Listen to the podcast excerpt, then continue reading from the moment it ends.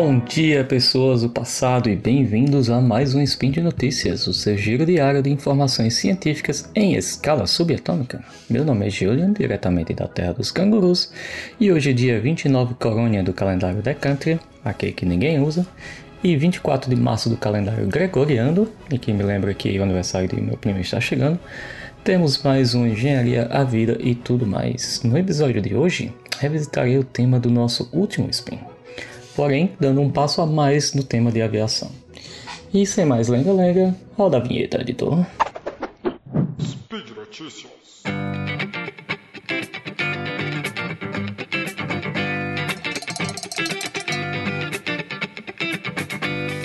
E no programa de hoje teremos Noruega se prepara para a aeronave de passageiros elétricas Pivolt. E na segunda notícia temos testes bem-sucedidos mostram o caminho para o design de novas hélices mais silenciosas para drones. E a nossa primeira notícia foi publicada recentemente no site queridinho engineer.co.uk, mostrando uma nova colaboração entre a Rolls-Royce, a Tecnan e a empresa aérea Widerøe. Eu não faço a mínima ideia como pronunciar esse nome. Promete entregar o Pivolt, uma aeronave de passageiros totalmente elétrica para o mercado de passageiros da Noruega, com o objetivo de entregar a aeronave para uso no mercado norueguês, como já foi citado, e a partir de 2026, então bem pertinho. A Rolls-Royce entrará com a experiência em sistemas de propulsão. Para quem não sabe, a Rolls-Royce é uma das maiores fabricantes de motores de aeronave. Ah, enquanto a Tecnam fornecerá recursos de design, fabricação e certificação das aeronaves. E por último, a companhia aérea escandinava Widerøe garantirá que todas as competências e requisitos de uma operadora de linha aérea estejam em vigor para a entrada em serviço em 2026.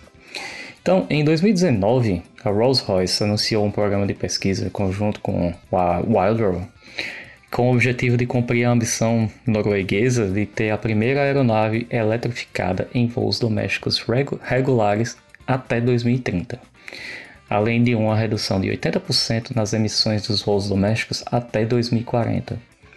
Fábio Russo, da Tecnan, cita que acha incrível o interesse pela aeronave não somente por empresas aéreas regionais, mas também por empresas de mobilidade inteligente. Ele cita também abro aspas, este último ano demonstrou a importância de promover conexões entre pequenas comunidades e ao mesmo tempo reduzir o congestionamento dos principais hubs. Hubs, para quem não é do ramo, são os principais aeroportos ah, das, dos países ou das regiões onde tem mais voos. O Pivolt, assim como o P2012 Traveler de 11 passageiros, hoje se encaixará perfeitamente no escopo desse programa. Fecho aspas. Então, uma curiosidade interessante para o mercado norueguês é que, devido à sua topografia, a maioria da locomo locomoção entre cidades é feita por voos regionais.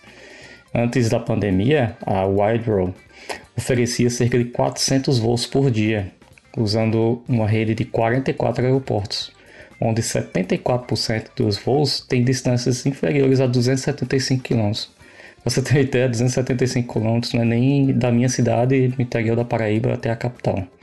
É menos que isso. Então, voos mais curtos duram entre 7 e 15 minutos. É bem rapidinho.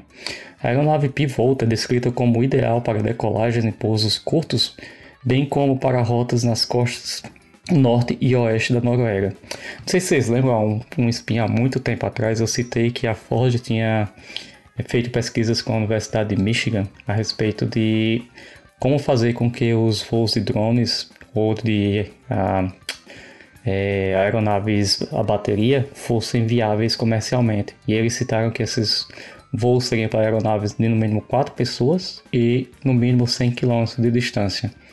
Então tá aí mais uma prova de que aquela pesquisa de um ou dois anos atrás se encaixa perfeitamente no, nos planos da Noruega, tem as distâncias entre 275 km mais ou menos, e as aeronaves de 10 lugares mais ou menos. Então tá lá, tá aí mais uma prova em prática daquela pesquisa.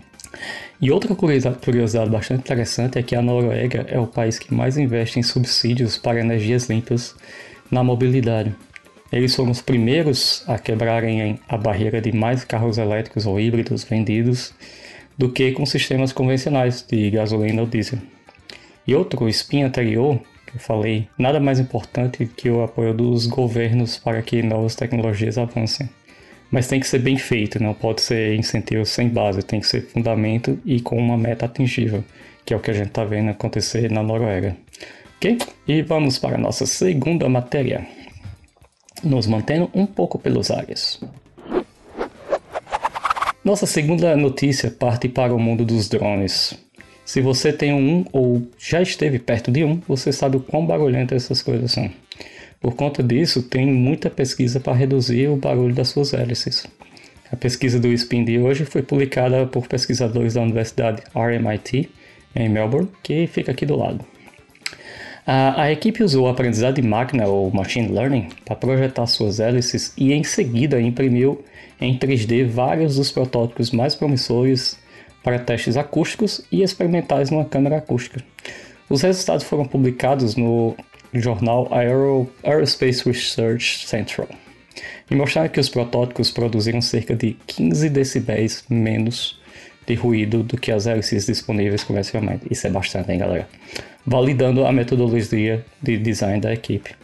O pesquisador cita que os resultados impressionantes foram possibilitados por duas inovações principais: os algoritmos numéricos desenvolvidos para projetar as hélices e sua consideração de como o ruído é percebido no ouvido humano, como parte dos testes. Então, bastante atenção nesse segundo ponto, que foi o que eu mais gostei de todos. Ele cita também que, usando seus algoritmos de interação por meio de uma variedade de projetos de hélices, foram capazes de otimizar diferentes métricas, como o empuxo, o torque, a diretividade do som e muito mais. Então eles conseguem controlar até a direção do som, então isso é bem interessante. Também formularam uma nova métrica que envolve como o ouvido humano percebe o som e propuseram usá-la em projetos futuros. Ah, esse método de otimizar o, o, projeto pode ser aplicado a pequenas hélices usadas em drones pessoais ou comerciais. E também pode ser usado em outras hélices muito grandes, como as de aviões normais comerciais, que a gente vê no dia a dia. Ah, e até para futuros veículos de mobilidade urbana, ou táxi aéreo. A equipe explorou como as várias manipulações do ruído das pás das hélices afetavam a forma como ele era percebido pelo ouvido humano. Mohamed, pesquisador, diz que quantificar essa modulação tem o potencial de ser usado como uma importante métrica de projeto de hélices futuras, e eu concordo plenamente. A modulação do ruído de alta frequência é um fator importante na percepção humana do ruído do rotor. Os ouvidos humanos são mais sensíveis a certas frequências do que outras, e nossa percepção do som também muda à medida que envelhecemos. Então, para você ter uma ideia, o som do S fica mais ou menos por volta da frequência de 8 kHz, que é um barulho que as hélices também chegam nessa frequência. Então incomoda bastante. Então, ao projetar com tais métricas que levam em conta a percepção humana, podemos projetar hélices menos irritantes que um dia podem realmente ser agradáveis de ouvir. Então, não só os designs eram consideravelmente mais silenciosos para o ouvido humano, mas as hélices tinham um perfil de empuxo mais alto em comparação com as hélices padrão do mercado. Então, eles conseguiram melhorar o, o ruído e ainda conseguiram melhorar, melhorar o empuxo que é um, uma métrica muito importante para a aviação. E pois então, galerinha, olha o que legal. Em vez de focar só no ruído das hélices, como muitas outras pesquisas, ah, por que não entender como os ouvidos humanos funcionam, como nós ouvimos, para então diminuir a percepção do ruído? Transformar um ruído incômodo em ruído aceitável é muito importante. Para mim, esse ponto da pesquisa foi o que me ganhou. Então, foi o que me chamou a atenção bastante, porque é onde diferencia das outras pesquisas. Então é isso, galera. Sempre pensar fora das caixas pode trazer bastante inovação também. E por hoje é só, pessoal. Lembre que todos os links comentados estão no post e deixem lá também o seu comentário, elogio, crítica ou dicas. Lembro ainda que esse podcast só é possível acontecer por conta do seu apoio no patronato do SciCast, tanto no Patreon, Padrim e no PicPay. Um grande abraço e canguru e até a próxima.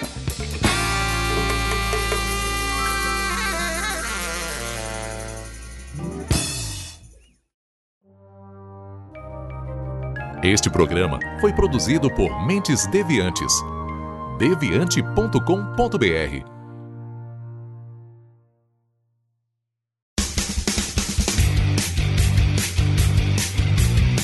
Cortes, edição de podcast.